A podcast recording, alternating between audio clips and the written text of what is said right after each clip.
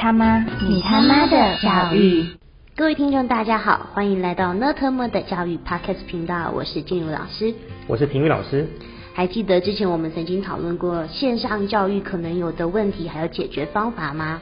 其实很多家长都来讯告诉我们，希望我们可以在这个疫情艰苦的时间呢，多一些和线上教育啊，在家学习的相关讨论。好，那今天体育老师，呃，这次疫情真的影响蛮大的吼。嗯，是的，因为时间拉长了嘛，而且可能未来还会再更延长两周、四周，还不一定。如果鉴于呃其他国家的学习的方法的话，其实再加上学生的确诊数其实还在增加，其实这方面我们都是非常担忧了。所以孩子在家里待的时间应该越来越长了。是的，好，那截至目前为止，其实孩子在家学习的时间可能已经迈入第三周了。那很多家长都哀鸿遍野，可是对现况也无可奈何。那我们今天要讨论主题就是该怎么安排学生在疫情期间的学习规划表呢？关于这个问题，体育老师，请问一下，您有什么看法？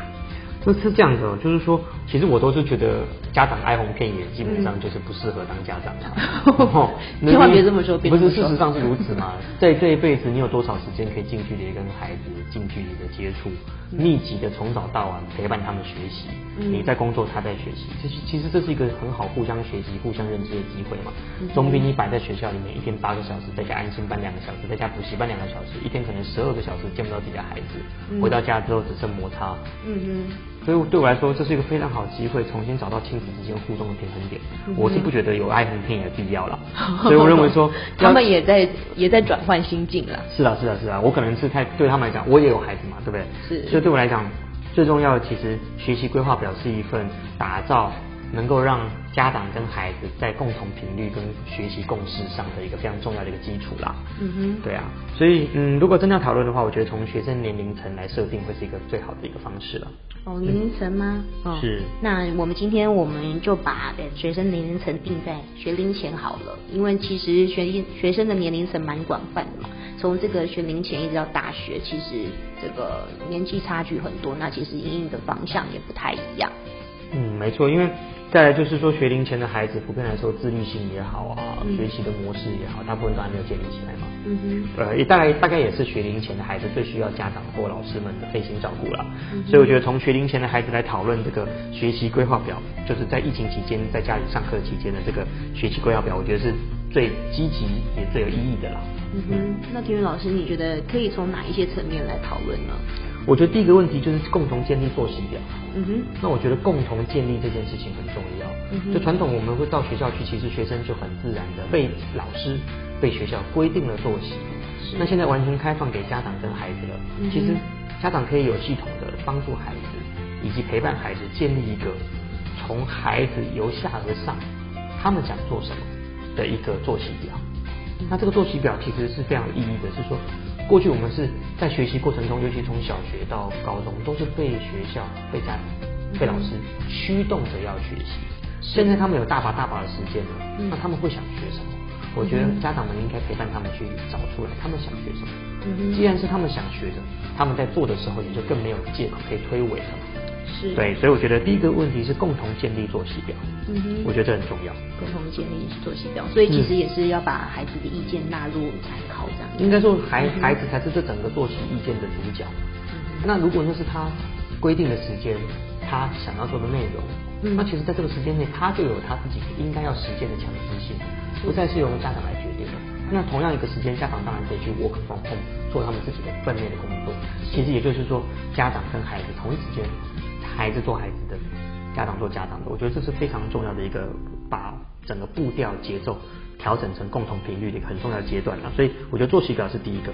所以你可以看到上网上网，你可以看到很多家长们都做了一个非常漂亮、非常精美、甚至非常活泼、生动的作息表。那个表格。对对，那就是那些都是邀请孩子们共同参与、共同进入那个情境。我我也觉得这是一个非常非常棒的一个 idea 了。嗯，好，那除了这个亲子共同的制定之外，还有没有哪一些要注意的事项呢？那就是延续的作息表的工作工具清单吧，我觉得这也是很重要的。就是什么叫做工具清单呢？嗯，就是说，呃，传统的材料的备，就是跟不同的课程啊、不同的主题啊，嗯，材料也好、教材也好，大部分都是由老师来备妥的。对。那对于学龄前的孩子来说，他们可能在这方面其实往往也是比较欠缺整整个同整的观念。嗯，那这个部分可能就是要麻烦家长比较费心的部分。譬如说，我们都知道说啊。呃，有些有些长辈要吃药，一天可能吃五六种药的时候，会有小小药盒，小药盒里面就是星期一吃什么，星期二吃什么。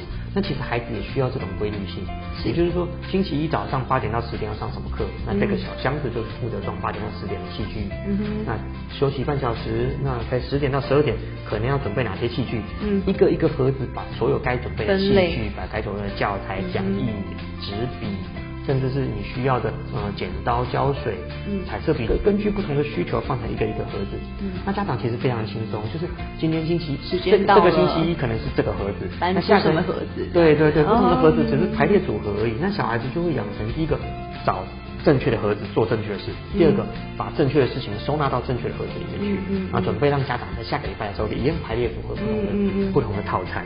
我觉得想法很棒对啊，工具工具清单整理好之后，其实家长就只是。配合的孩子把他们的事情完成，所以我觉得这个工具清单可能是延续作息表非常重要的一个一个一个前置作业啦，我会这么说。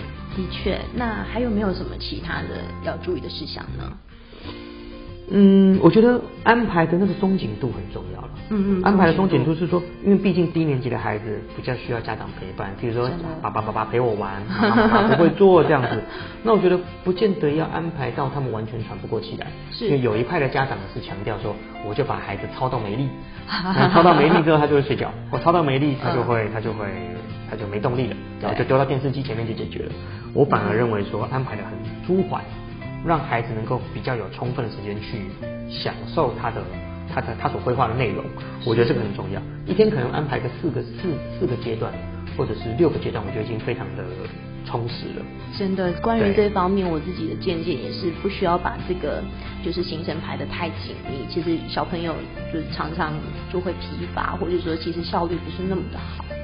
我觉得我觉得倒不是效率的问题啦，因为我们他其实也没什么业绩考量嘛，所以效率不是重点，而是说。